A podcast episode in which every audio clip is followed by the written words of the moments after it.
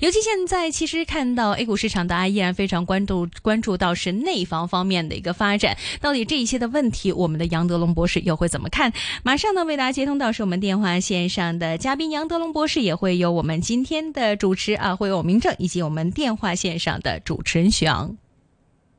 好的，那在我们今天的一线金融网的金钱本色环节呢，我们为大家请到的嘉宾呢是啊，这个前海开源基金首席经济学家、基金经理啊杨德龙博士。杨博士您好。你好，主持人。嗯，杨博士啊，我们看到呢这个。啊，在上周吧，啊，这个内地 A 股的最大事件呢，就是对于这个印花税的调整。啊，对于这个整个的 A 股市场的话呢，在周一跟周二啊的的这个市场的话呢，其实都是有一个不错的一个提振的。啊，当然的话呢，可能呃周一的话呢就比较搞笑了，这个刚刚开啊开场是很不错，但是后来的话呢，也有一些啊这个沽空的一些相关的一些啊机构投资者或者是小散户。啊，目前的话呢，对于这个呃印花税的调整啊，对于这个短期还有长期对于这个 A 股的这个影响的话，您是怎么看的呢？呃，本周呢，影响市场呃最大因最大的因素呢，就是政策组合拳啊，政策组合拳呢，在周末上周末出台之后啊，市场的情绪啊非常亢奋，所以周一出现了这个大幅高开啊，沪深两市三大股均高开在百分之五以上。啊，但是随后呢，随着一些资金呃这个趁机卖出，出现了这个涨幅回落。那么到收盘的时候呢，呃这个涨幅啊，呃只有百分之一点多啊。但是呃这个是呃随后这市场呢开始逐步的回升啊，周二、周三呢均出现呃这个震荡回升的态势啊。呃这说明呢市场对于政策组合拳的反应呢。呃，还是比较积极而正面的。嗯，我认为呢，政策组合拳啊，包括降印花税啊、减半征收啊、呃规范大股东减持、呃再融资以及优化 IPO 这些政策，对于市场的影响是影响深远的。它不是呃仅仅是短期的影响，而是中长期的影响。所以市场呢趋势啊已经得以扭转，就是从之前震荡下行，逐步的转向了震荡上行，市场的。这个走势呢也逐步的企稳。那么周一呢是由于呃开盘的时候市场情绪过于亢奋啊，大幅高开，所以遭到了一些抛盘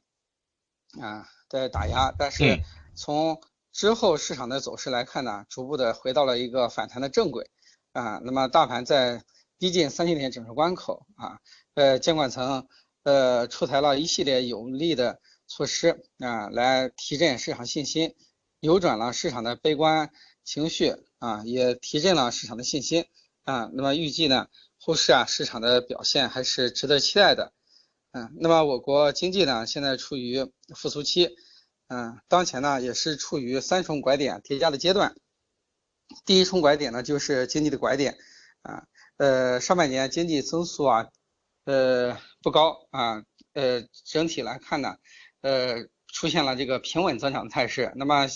呃，像楼市啊、啊地方债啊等等，出现一些风险领域啊。那么七月二十四日，中央政治局会议已经明确，下半年工作的重点就是稳增长啊。对于市场关切的呃问题呢，都给予了具体的部署啊，包括呃要认清楼市啊新的形势的这个新形势，因城施策啊，适时适度调整房地产调控政策。那么随后呢，住建部呃这个呃推出啊认房不认贷啊来改呃满足改善性呃这个住房需求啊呃部分城市呢已经宣布取消限购限贷等措施啊那么呃预计未来呢还会有更多的城市啊啊呃因城施策落实呃中央政局会议的精神啊放松呢房地产领域的这个。呃呃，这个限制性措施，从而呢推动市场回暖，这有利于化解房地产市场的风险，啊，避免呢一些这个呃这个很多房企出现资金链断裂的风险，啊，那么国民作为国民经济的支柱产业，房地产市场如果能够回暖，无疑能够带动经济的复苏，所以当前呢也是全年经济增长的一个拐点，啊，那么近近期呢对于地方呃这个。呃，政府呃呃债务啊平台啊也进行了一定的战略部署啊，就是通过呃这个实施一些啊化解债务风险的措施来啊这个解决呢一些地方融资平台啊债务的问题，这些呢也是有利于化解呢这个经济中的系统性风险啊。那么第二呢，就是当前也是啊市场的拐点，因为大盘在呃逼近三千点之后呢，呃一系列强有力的政策扭转了市场的预期啊，改变了市场运行的方式，预计后市呢可能会迎来一个比较好的复苏，呃更好的反弹啊。第三呢，就是呃市场风格的拐点，上半年呢市场风格主要是偏向于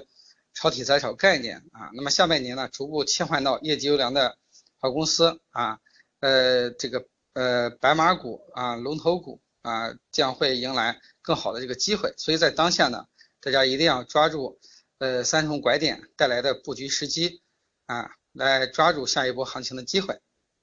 嗯，明白哈。呃，所以说的话呢，在目前的这个 A 股市场当中的话，其实有蛮多一些低估值的板块，或者是啊，现在可以说比较适合啊这个积极入市的一些板块啊，在这一块的话，其实啊，杨博士的话，你有一些什么推荐的一些啊个股或者是一些相关的啊板块呢？从经济转型受益的方向来看啊，我国经济转型最受益的方向主要是三大领域啊，包括这个。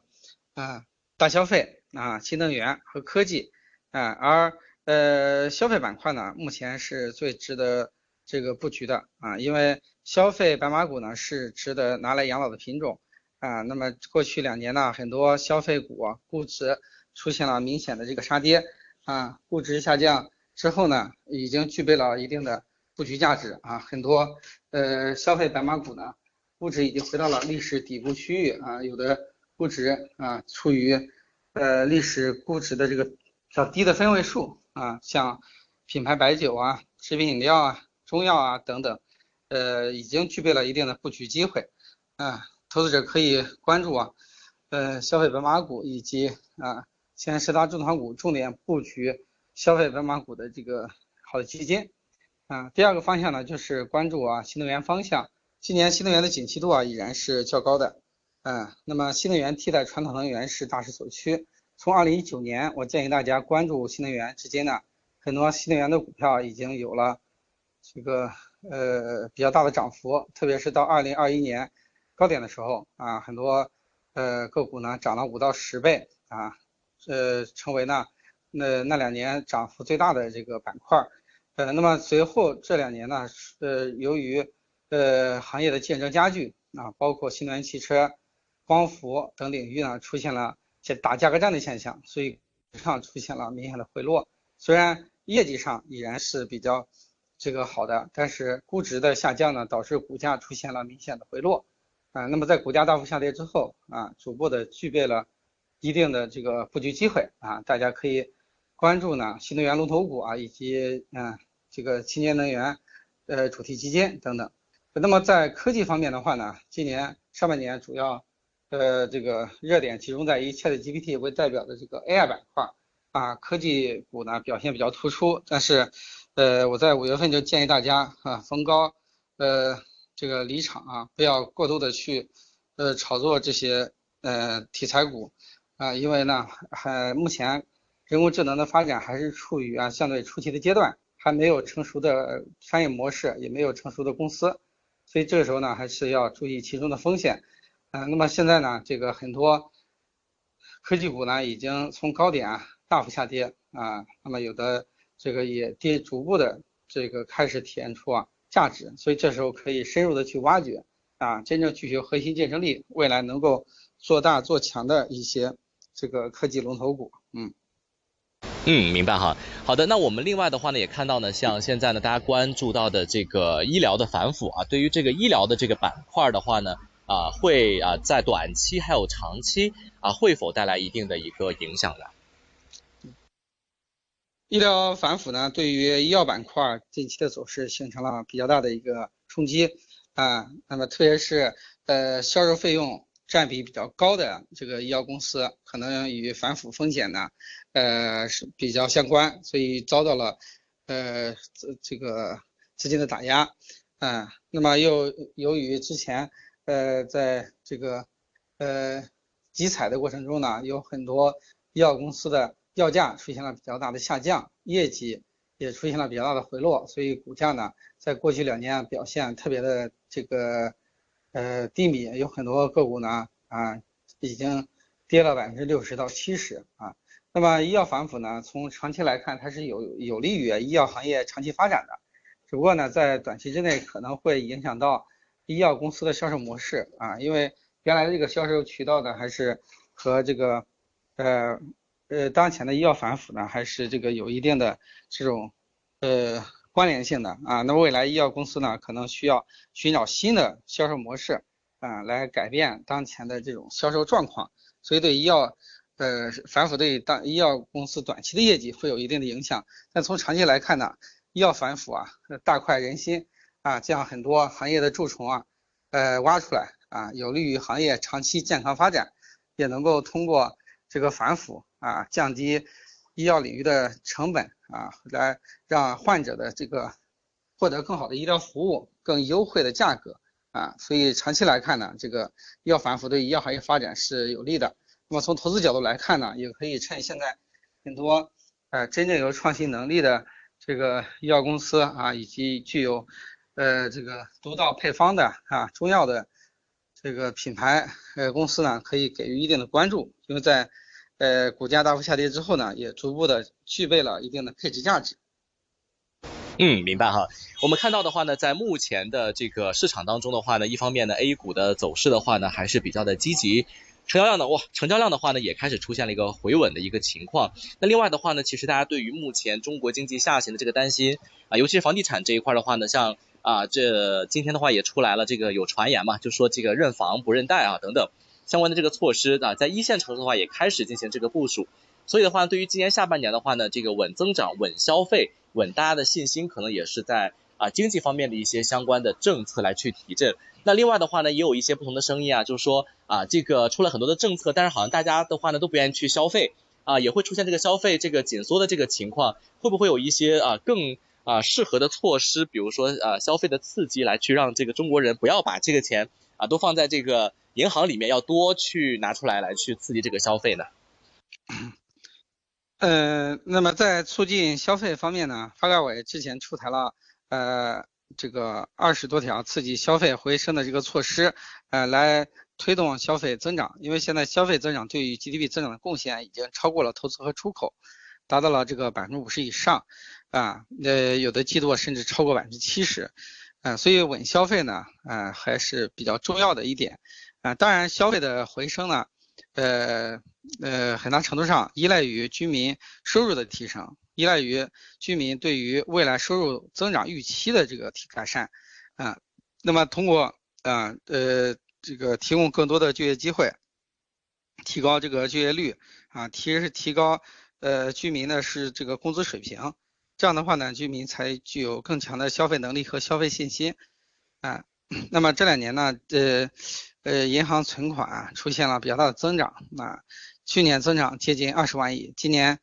呃，前七个月，这个今年是呃前七个月呢，增长也是达到了接近二十万亿，就是说新增的存款呢，一部分是呃呃这个投资性的资金，比如说原来准备买房、买股票、买基金的资金，那么由于信心缺失啊，所以暂时放在了银行存款里面，还有一部分呢是这个呃呃实体方面可能在投资领域呢没有太多的机会，暂时也存到了银行存款。嗯，那么当然也有一部分是预防性储蓄，就是消费者呢，呃，担心未来收入下降，所以这个通过存款的方式来，呃，来为将来这个呃消费啊做准备。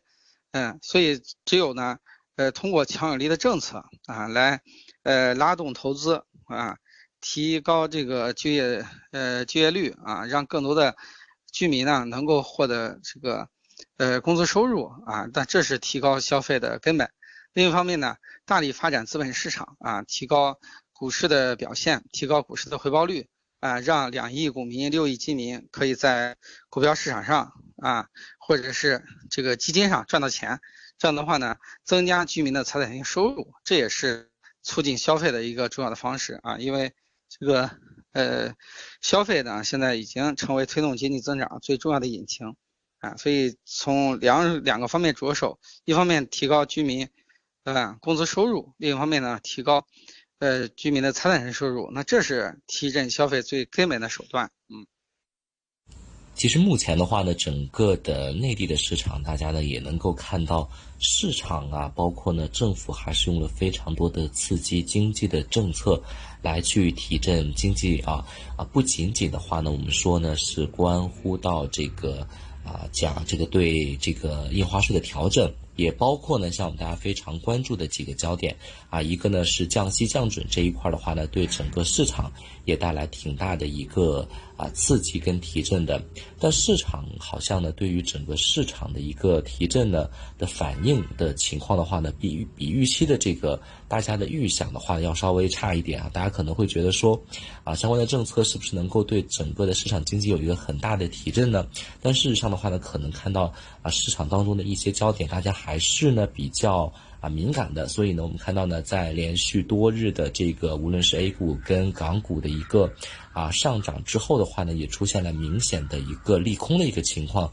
啊，一些资金的话呢，也趁着一个高位的话呢，开始进行了套现。那在整个的市场当中的话呢，我们也关注到啊，不仅仅的话呢是啊新能源啊等等这种板块，包括呢像半导体板块。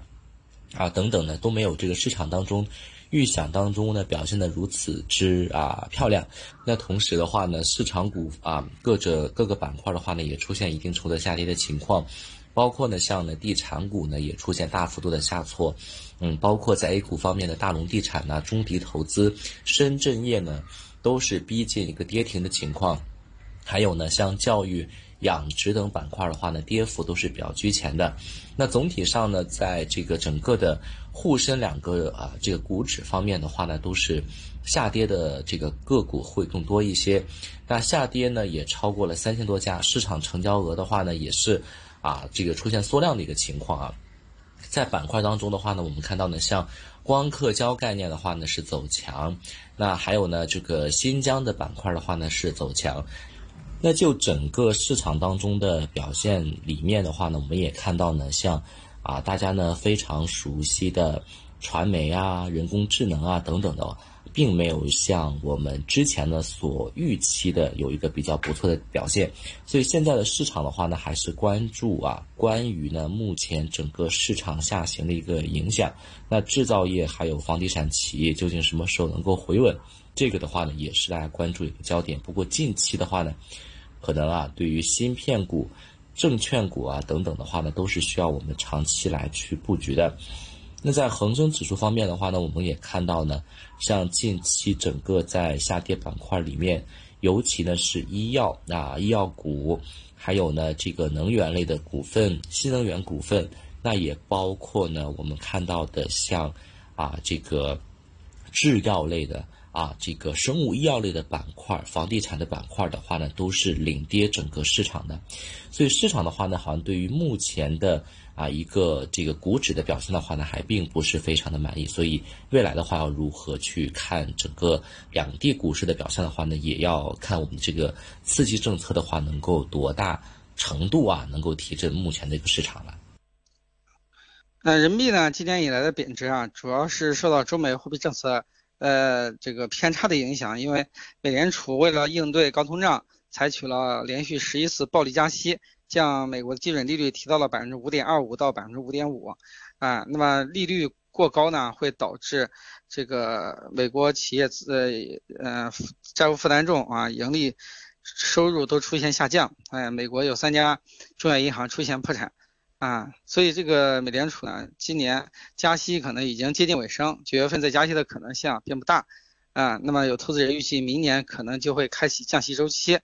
嗯，那么今年由于美联储还是在加息周期，加上呃中国央行为了应对啊当前经济增速放缓的局面，采取了降息降准的方式来提振经济增速啊，所以中美利这个货币政策偏差较大，人民币和美元呢呃利差较大，所以推。导致呢美元走强，人民币出现了较大幅度贬值啊。但是近期呢，呃，由于预期美联储货币政策可能会转向，加上中国呃政府出台了一系列稳经济增长的政策啊，能提振投资者对于经济增长的预期，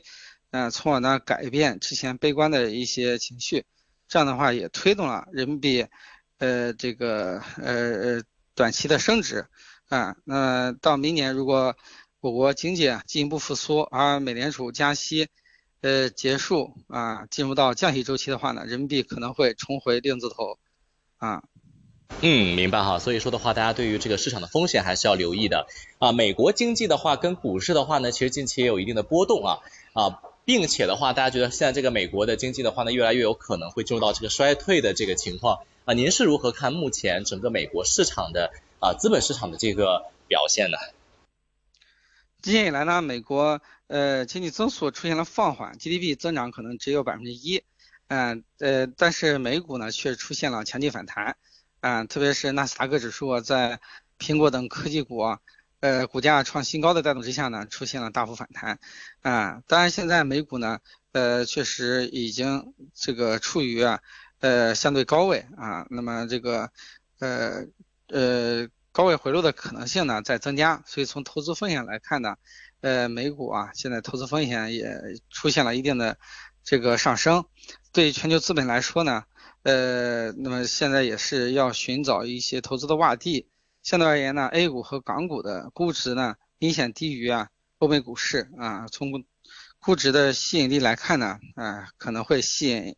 这个外资的流入啊。特别是近期 A 股和港股啊啊先后出台了啊一系列稳定市场的这个改革措施，啊包括这个 A 股方面降印花税、减半征收啊，以及规范。呃，大股东减持啊，规范再融资行为，以及优化 IPO，将减少市场资金的分流作用啊，所以这个呃，全球资本流入到 A 股和港股的可能性啊，大大的这个增加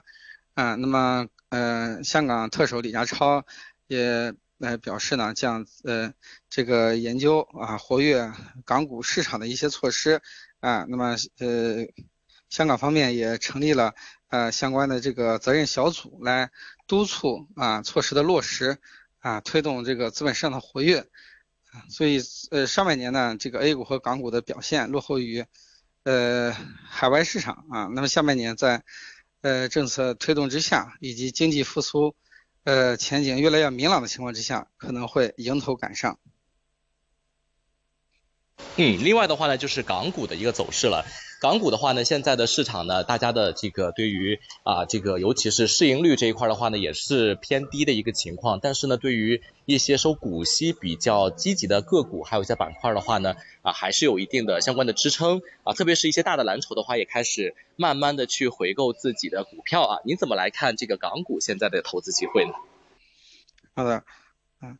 呃，港股方面呢，很多呃优质的蓝筹股啊，呃，经过两年的下跌之后啊，估值上已经跌到了历史的这个低谷啊，呃，具备了一定的这个布局价值啊。而呃，港股上市的一些科技互联网巨头已然具有流量优势，而支持平台经济发展呢，呃，这个将会呃提升投资者对于啊科技互联网公司的信心。嗯，那么在股价大幅下跌之后呢，也逐步的具备了配置的价值啊，所以下半年港股市场呢也有望在这个呃呃蓝筹股啊反弹的带动之下，出现一波回升的这个行情啊，大家要保持啊信心和耐心。嗯，明白哈。好的，那另外的话呢，我们也关注到的话呢，现在整个港股市场的话呢，对于啊这个内房的话呢，其实呢已经跌了很多，包括恒大一个一复盘之后就跌了啊，先是跌百分之八十多，又跌了百分之十几啊。但事实上的话呢，这几日的话，其实有一些蓝筹也开始回稳啊。您怎么看内房股的一个表现呢？呃，现在内房股的话呢，这个呃确实呃资金面方面比较紧张啊，特别是一些龙头的房企出现了。呃，偿债风险甚至是破产风险，对于股价造成了很大的打击啊。那么这个内房股的这一些一些呃出现债务风险的公司呢，股价出现大幅下跌啊，给投资者造成了比较大的这个损失，也导致投资者情绪啊比较悲观啊。那么现在房地产行业呢出现放松的可能性呃是比较大的啊，因为二零一六年出台。限购限贷措施的时候呢，属于房地产市场的繁荣期啊。当时炒房盛行，房价呢过快上涨，影响到很多城市的竞争力啊，那么房住不炒就是当时提出来的。那么现在这个市场的呃形势已经发生了根本性的变化，很多房地产行业呢已经这个呃呃很多地方的房地产销售呢已经跌到了一个低谷啊，所以呃这个也因城施策啊，是及时的放松啊房地产限购限贷，可能是很多城市的这个选择。啊，那么后续呢？如果出现一系列的政策放松的利好，可能会带来房地产市场的回暖。嗯嗯，明白。好，那另外的话呢，就是一些科网的板块的一个表现了。我们看到的话呢，大家非常关注啊，在美国的这个科网板块，包括呢像英伟达呀等等的话，那个啊今年的涨幅是很不错啊，受惠于这个人工智能芯片等等。那香港这边的话呢，其实也有一些相关的投资的机会啊，您怎么看？像这些炒的比较高的？啊，这类个股的话，还会有继续啊上涨的空间和这种啊政策支持嘛？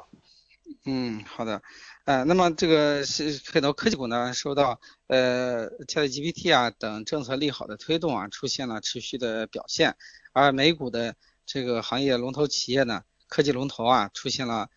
这个大涨甚至创新高的走势，啊，但这也是呃市场情绪比较。呃，亢奋的一种体现啊。一方面呢，投资者要关注科技行业发展带来的一些机会啊，行业龙头企业呢可能会呃更受益啊。又加上这个涨幅很大的一些科技企业，呃，那么用自有资金回购进一步推高了市场的情绪。那另一方面呢，也要防范这个一些炒概念的行为，因为有些公司可能并不具备真正的核心科技啊，呃，题材性、概念性强一些。那这样的话。就存在一些炒作的风险啊，建议投资者还是要认真的研究基本面，选择具有核心技术、具有这个那比较大商业应用前景的公司。嗯，明白哈。那另外的话呢，就是新能源板块的一个表现跟发展了。在这个 A 股的新能源板块的话呢，近期其实也是不错的一个投资的机会。那您是如何看它之后的一个表现呢？嗯，啊，新能源这个。今年以来呢，跌幅比较大，主要还是这个估值的下降啊。呃，我觉得这个呃，从业绩来看的话，还是呃不错的啊。很多新能源的股票业绩增长这个比较快啊。呃呃，这个呃，然后从长期来看呢，新能源替代传统传统能源啊，也是大势所趋啊。呃，我认为在这种情况之下呢，大家可以呃利用当前呃这个是市场走势低迷，很多新能源的股票估值已经跌到了历史底部，很多新能源公龙头企业的股价呢也跌回到三年之前，也就是这个行情啊启动之前的价格。那这时候呃逢低布局一些新能源龙头股或者是清洁能源主题基金是比较好的一个机会，嗯。好的，那今天的话呢，也非常感谢呢，是前海开源基金啊首席经济学家、基金经理杨德龙博士呢，和我们呢这个对板块 A 股还有全球的市场的话呢，也做了非常深入的分析。谢谢，感谢杨博士，谢谢您。好的，再见，我们下次再会。拜拜。好，那么今天我们的一个小时的时间呢，刚刚为大家邀请到是我们的前海开源基金经理杨德龙先生，跟我们来看一下整体中国方面，尤其 A 股市场的一个走势啊。之后的时间，我们一起来跟大家来看一下五点时段的今天本色。我们将会为大家邀请到我们的汇市方面的专家朋友们，跟大家一起来看一下，其实现在汇市整体的状况会是如何。呃，现在市场很多一些的声音都说啊，联储局这个未来九月份啊，可能加息加不动了，但是实际情况而言。眼看呢，可能九月份加息这样的一个事情已经是板上钉钉，到底未来会是如何的呢？除此以外啊，现在也看到呢，多国呃多家的全国性银行再度下调了存款挂牌利率，而且这一次下调的幅度是十到二十五个基点。